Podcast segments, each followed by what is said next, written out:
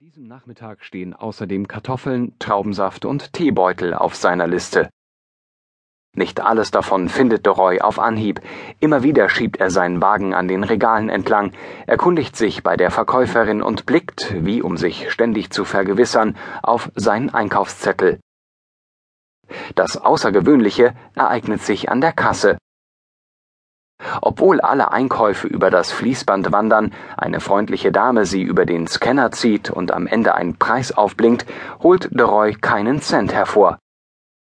Stattdessen wünscht er der Verkäuferin noch einen schönen Tag, winkt und schiebt langsamen Schrittes mit seinem Wagen davon. Ob beim Friseur, im Restaurant oder eben im Supermarkt, in Hogewey können Bewohner wie de Roy das Bezahlen buchstäblich vergessen. Denn die Siedlung aus verklinkerten Reihenhäusern, Geschäften, breiten Fußwegen und mit Gartenzwergen ausgestatteten Vorgärten ist eigentlich ein Pflegezentrum, und zwar für Demenzkranke. Am Rande der Kleinstadt Weesp im Süden Amsterdams wohnen 152 Menschen, die nicht mehr in der Lage sind, ihren Alltag selbstständig zu bewältigen. Doch wenn Henk de Roy im Supermarkt einkauft, erscheint es ihm, als würde er genau dies noch immer schaffen. Um Pflegebedürftige nicht vollständig aus ihren gewohnten Lebensmustern herauszureißen, schafft man ihnen in Hogewey ein möglichst vertrautes Umfeld und simuliert dafür auf mehr als 15.000 Quadratmetern rund um die Uhr den ganz normalen Alltag. Die Idee dahinter ist, dass es Demenzkranken nur dann gut gehen kann, wenn sie ihre Umgebung verstehen, sagt Franz Bossart, 51, der Manager der Pflegesiedlung.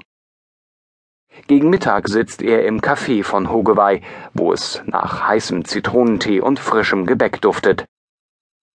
Zum Brummen der Kaffeemaschine erklingen Volkshymnen aus der Anlage, eine Gruppe älterer Herren singt aus vollem Halse mit. Der Oranje Boven Club, der die Fans der niederländischen Dynastie vereint, hat sich versammelt. Mit Fahnen, Fotoalben und orangefarbenem Kuchen lassen die Mitglieder das nationale Königshaus hochleben, so wie jeden Monat. Für viele Bewohner sei dies ihr Leben lang ein wichtiges Ritual gewesen, sagt Boshart. Also wollten sie auch jetzt im Alter nicht darauf verzichten. Ähnlich beliebt sind der Back- und der Bingo-Verein. Noch vor einigen Jahren gab es in Hogewey kein Café und keine Vereine. Damals, erinnert sich Bossart, sei Hogewey ein gewöhnliches Pflegeheim gewesen. Ein Hochhaus, unpersönlich und steril, fast wie ein Krankenhaus, sagt er. Die meisten Bewohner hatten in Einzelzimmern gelebt und untereinander selten Kontakt gehabt. Viele seien aggressiv oder ängstlich gewesen, weil die fremde Umgebung ihre Orientierungslosigkeit noch verschlimmerte. Andere hatten stark unter Einsamkeit und Langeweile gelitten. Sie hatten immer weiter abgebaut, weil sie trotz körperlicher Fitness nicht mehr am alltäglichen Leben teilhaben konnten. Vor etwas mehr als drei Jahren habe man deshalb ein neues Betreuungskonzept entwickelt.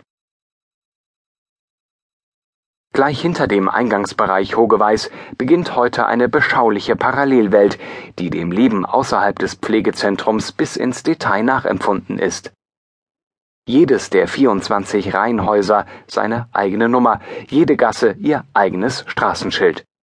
Das Herzogeweiß bildet ein breiter, mit Bäumen gesäumter Boulevard, der zum Bummeln und Treffen der Nachbarn einlädt.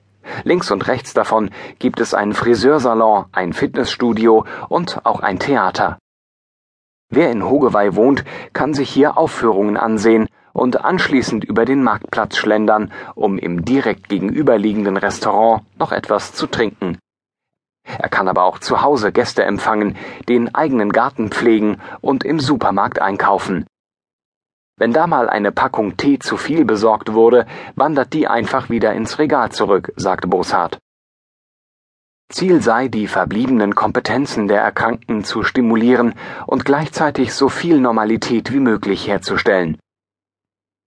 Das Pflegepersonal gleicht ein wenig einem großen Schauspielerensemble. Ob die beschürzte Bedienung im Café, der Gärtner in grüner Arbeitskleidung oder die Verkäuferin an der Supermarktkasse, sie alle haben stets ein Auge auf die Bewohner, treten gleichzeitig aber kaum als Pflegekräfte in Erscheinung. Hogewey ist so etwas wie eine riesige Theaterbühne, sagt Boshart. Als Manager ist er, wenn man so will, gleichzeitig der Regisseur von Hogewey, da er die mehr als 140 Mitarbeiter für die verschiedensten Aufgaben ein